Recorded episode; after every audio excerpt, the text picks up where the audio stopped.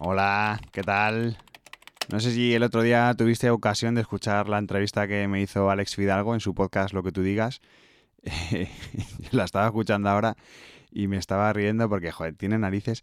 Después de una hora y pico hablando de branding, de historia, de cultura, al final terminamos hablando de, borracheras, de melopeas y, y es casi casi con lo que se ha quedado la gente, ¿no? Pero bueno, eh, nada, si puedes escuchar ese podcast, yo creo que está divertido, está interesante. Eh, al final te vas a reír un montón, precisamente por esto, ¿no? Que te comento de, que nos ponemos allá a contar batallitas y anécdotas de, borrachos. Y, nada, precisamente por esto, ¿no? Por el, tema del alcohol y, demás, pues la verdad es que ha sido coincidencia, pero el episodio que toca hoy de Brand Stoker tiene que ver con, una bebida alcohólica, con una marca de cervezas. Y bueno, pues por eso te quiero hacer una serie de preguntas, porque no sé si tú sabes qué tienen en común eh, las lunas de miel, los ciclistas, el lúpulo, con las pirámides de Egipto, Al Capone y un pajar. Pues si no lo sabes, esta semana me voy a Ámsterdam para pegarle un trago a la historia de la marca Heineken y el origen de la cerveza.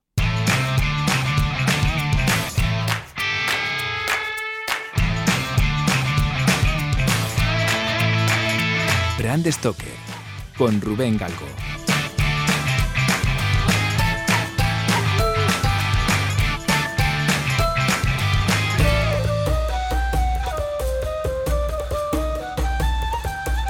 El origen de la cerveza no es conocido con exactitud, las cosas como son.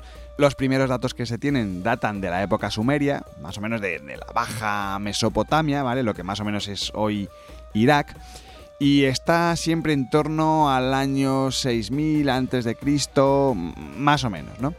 Eh, su aparición se da en el Neolítico, eso sí que está claro, cuando la sociedad pasa de ser nómada y cazadora para convertirse en, productora y, sedentaria, ¿no? Y es en el momento justo, justo donde surge la, agricultura.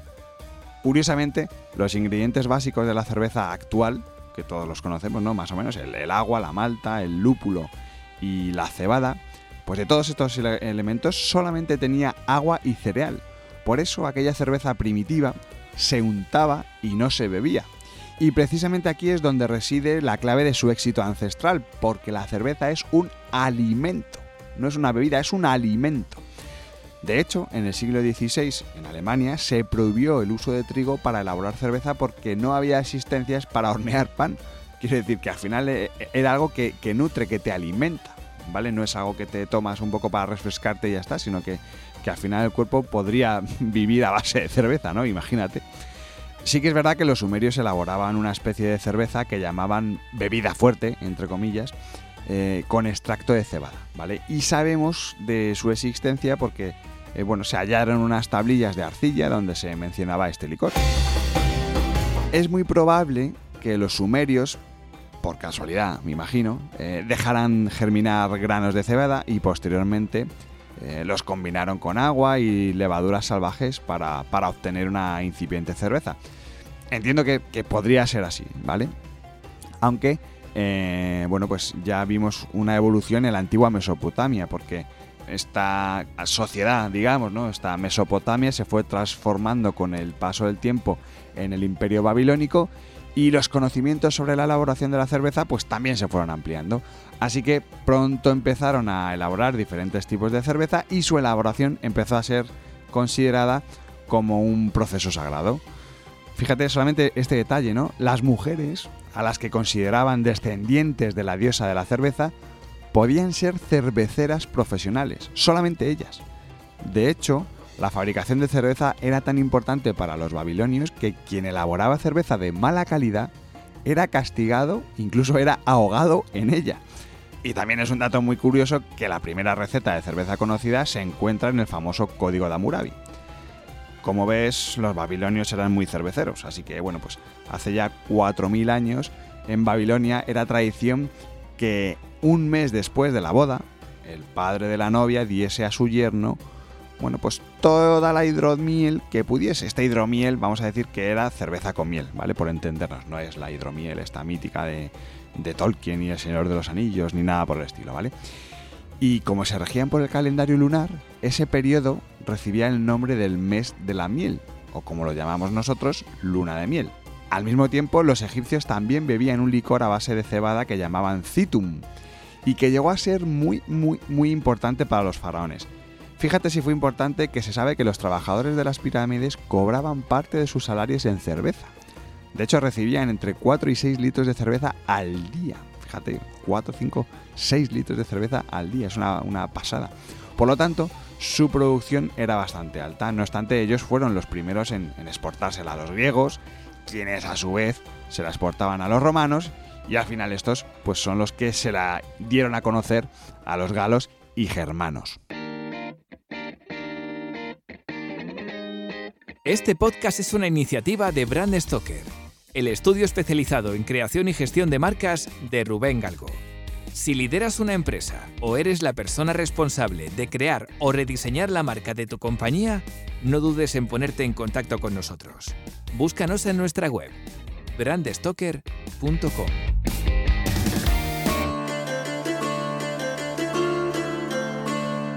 En la Edad Media la cerveza era muy importante porque se usaba para reemplazar el agua. Debido a su contenido alcohólico, era resistente a la contaminación por bacterias y por lo tanto, desgraciadamente, muchas veces era mucho más segura que el consumo de agua, ¿no? Y, y, fueron los galos y los germánicos quienes empezaron a elaborar la cerveza con malta de cebada y avena. Y es llamativo porque ya entonces también tenían esa necesidad de aromatizarla, ¿no? Y concretamente lo hicieron con comino como ya sabes, el, latín y la cultura romana pues estaban muy presentes en el medievo y en aquella zona, ¿no? En la zona de las Galias y Alemania.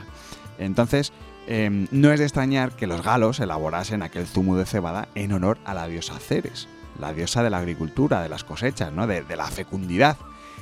El nombre escogido para el brebaje de aquellas ofrendas fue Cerebisa, y de ahí el nombre de origen latino de cerveza que conocemos en la actualidad. Paradójicamente, el custodio de todo aquel saber cervecero quedó entre los muros de las abadías de Centro Europa. Sí, porque los monjes guardaron celosamente sus recetas y lograron mejorar el aspecto, el aroma y el sabor de las cervezas que elaboraban, dando origen a las cervezas trapenses, ¿no? que, son, que son tan cotizadas en la actualidad, ¿no? Son esas cervezas hechas en abadías por, por monjes. Y es curioso porque ya en el siglo XV empezaron a utilizar el lúpulo como aromatizante y descubrieron además que con él la cerveza se conservaba durante mucho más tiempo, ¿no? Y por lo tanto, pues el consumo de cerveza se disparó. Fíjate cómo sería que entre los años 1300 y 1700 las universidades europeas y americanas empezaron a desarrollar sus propias cervecerías para servir y abastecer la demanda de sus estudiantes. La Universidad de Harvard, por ejemplo, en 1674 creó cinco salas de cerveza para que sus alumnos la disfrutasen. Yo no sé lo que habría sido de muchos estudiantes aquí, por ejemplo, en Madrid, en la, Universidad Complutense, si hubiésemos tenido una cervecería. Hubiese sido la caña, nunca mejor dicho.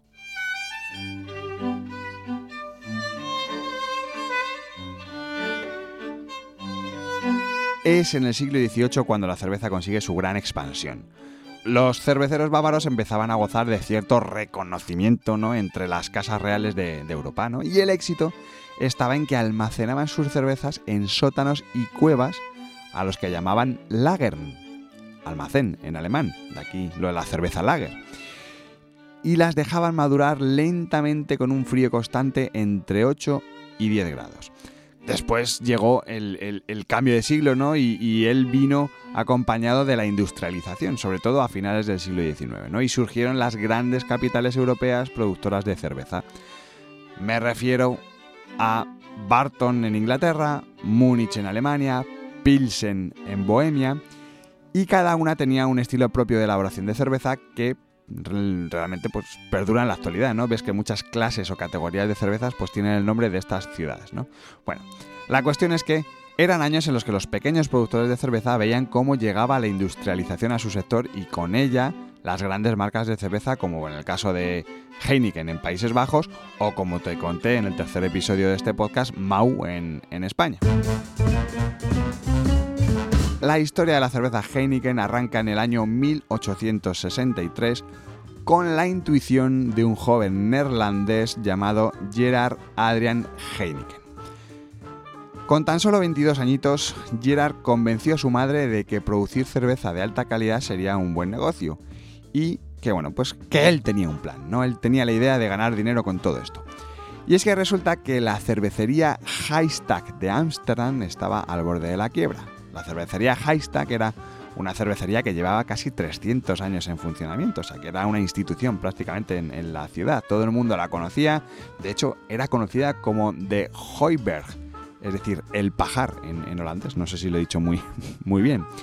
Eh, la historia es que Dada la delicada situación del negocio, su adquisición sería más fácil e incluso asequible y en 1864 la madre de Gerard Heineken se lió la manta a la cabeza y compró la cervecería Haystack. Bueno, tras el cambio de propiedad de la fábrica, Gerard Heineken contrató a más trabajadores y apostó de alguna forma por, por elevar la calidad del producto, ¿no? Y la estrategia fue esta en todo momento, ¿no? Y fue eh, la clave de su, su éxito, ¿no? Ir a calidad, ¿no? Entonces, en apenas un año prácticamente, Gerard consiguió duplicar su venta, la venta de barriles de cerveza, que eran más o menos unos 5.000. Para el año 1868 las instalaciones de Haystack ya se habían quedado pequeñas y por este motivo el joven empresario decidió trasladarse a una nueva planta de mayor tamaño, ¿no? situada a las afueras de Ámsterdam. El negocio siguió creciendo y seis años después adquirió otra fábrica de cerveza en Rotterdam. Por lo tanto, la capacidad productiva de la empresa aumentó considerablemente y en 1873 registró la compañía con su apellido, con el mítico naming de Heineken.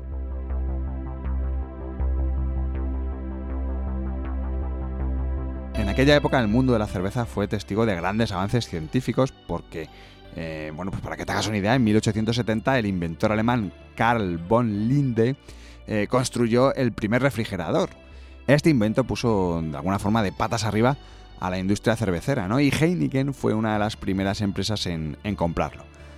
Gracias al refrigerador desaparecía la dependencia del hielo natural. Claro, esto era la realidad de las cerveceras en aquel momento, ¿no? Esto lo vimos también con, con la marca Mau.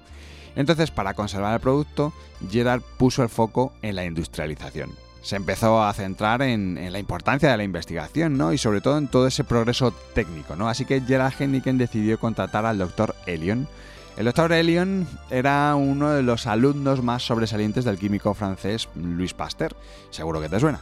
Bueno, pues este Elion desarrolló un nuevo tipo de levadura, conocida como levadura A, que dotaba a las cervezas de Heineken de un sabor especial lo que se tradujo además en un espectacular aumento de ventas, ¿no? Era algo que le daba, digamos, esa, magia que le faltaba a, la cerveza.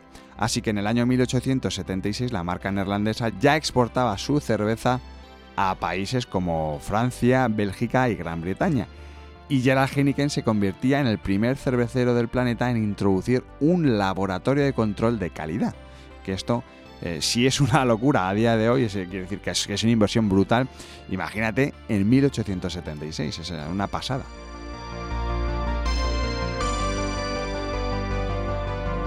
Desgraciadamente, em, bueno, esto ya sabes que siempre pasa en todos los episodios, nuestro fundador termina muriendo y Gerald Heineken murió en 1893.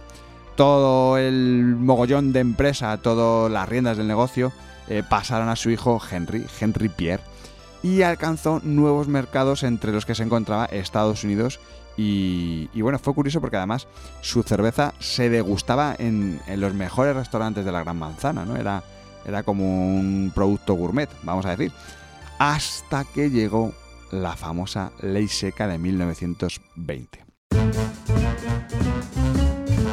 A las restricciones, Heineken consiguió ser la primera cerveza importada en Estados Unidos después de la prohibición. Y encima además lo hizo frente al control absoluto de un tal Al Capone. De hecho, el mismo día que derogaron la ley seca, el mismo día, es decir, el 5 de diciembre de 1933, esto es algo que todos los americanos lo tienen grabado a fuego en su mente, bueno, pues ese mismo día Heineken hizo llegar un cargamento de cerveza al puerto de Nueva York. O que el tío es que no esperó nada. O sea, fue, fue, el primero, de hecho.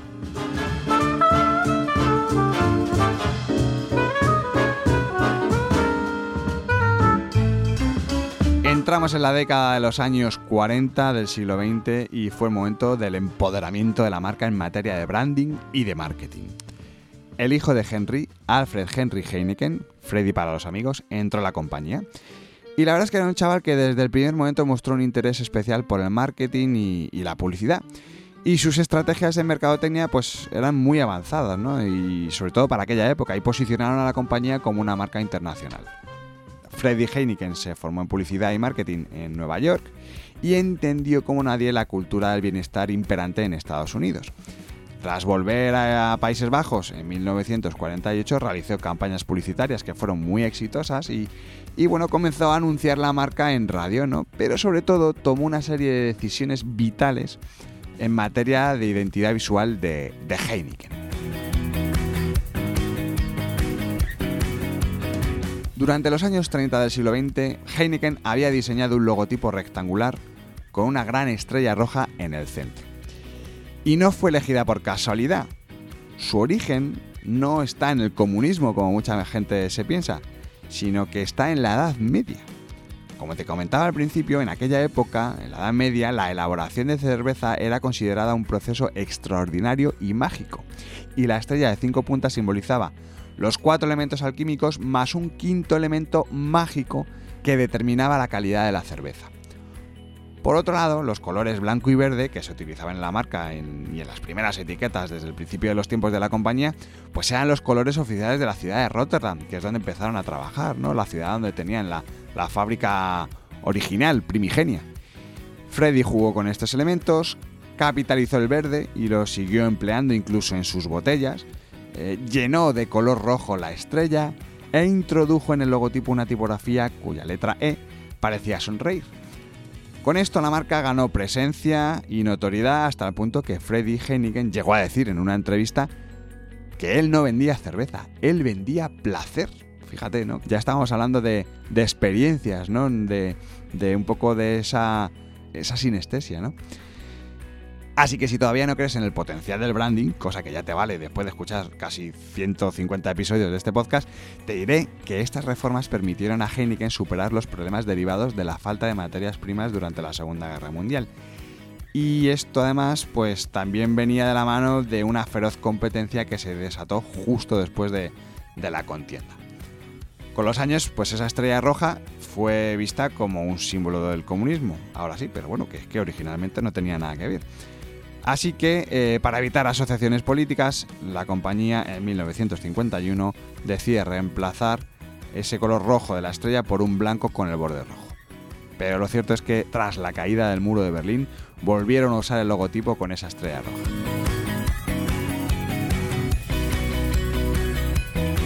Antes de acabar, me gustaría hacer una mención especial a la cerveza que más me mola, la que más me gusta a mí, que es la Radler. Sí sé que soy un poco blandillo, pero es verdad.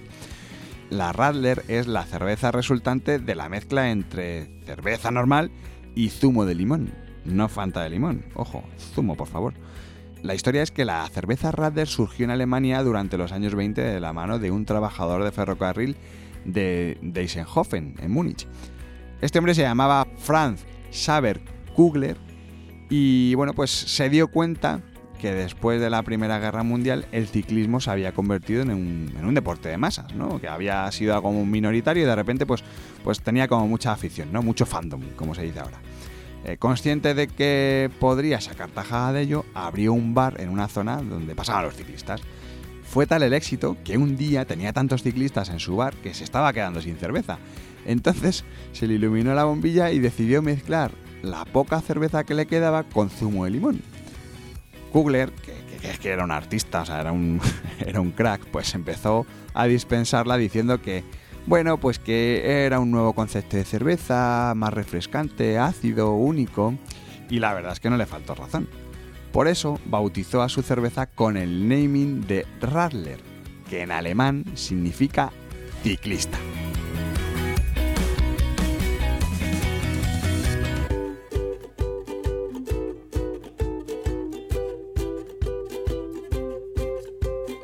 Si te ha gustado este episodio, te invito a que escuches la siguiente marca con historia en la que te hablaré de Play-Doh y el origen de la plastilina.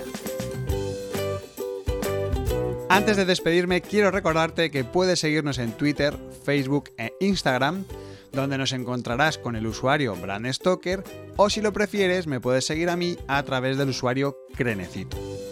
Este podcast es una iniciativa de Brand Stoker, el estudio especializado en creación y gestión de marcas de Rubén Galgo. Si lideras una empresa o eres la persona responsable de crear o rediseñar la marca de tu compañía, no dudes en ponerte en contacto con nosotros. Búscanos en nuestra web, brandstoker.com. No olvides comentar este episodio, valorarlo con 5 estrellas, darle a me gusta, compartirlo en tus redes sociales y si te has quedado con ganas de más, pues te invito a que escuches más episodios en brandstoker.com y aplicaciones móviles para iOS y Android. Muchas gracias por estar ahí y recuerda, como dijo Paul Rand, el diseño es simple. Por eso es tan complicado. Hasta el próximo programa. Chao.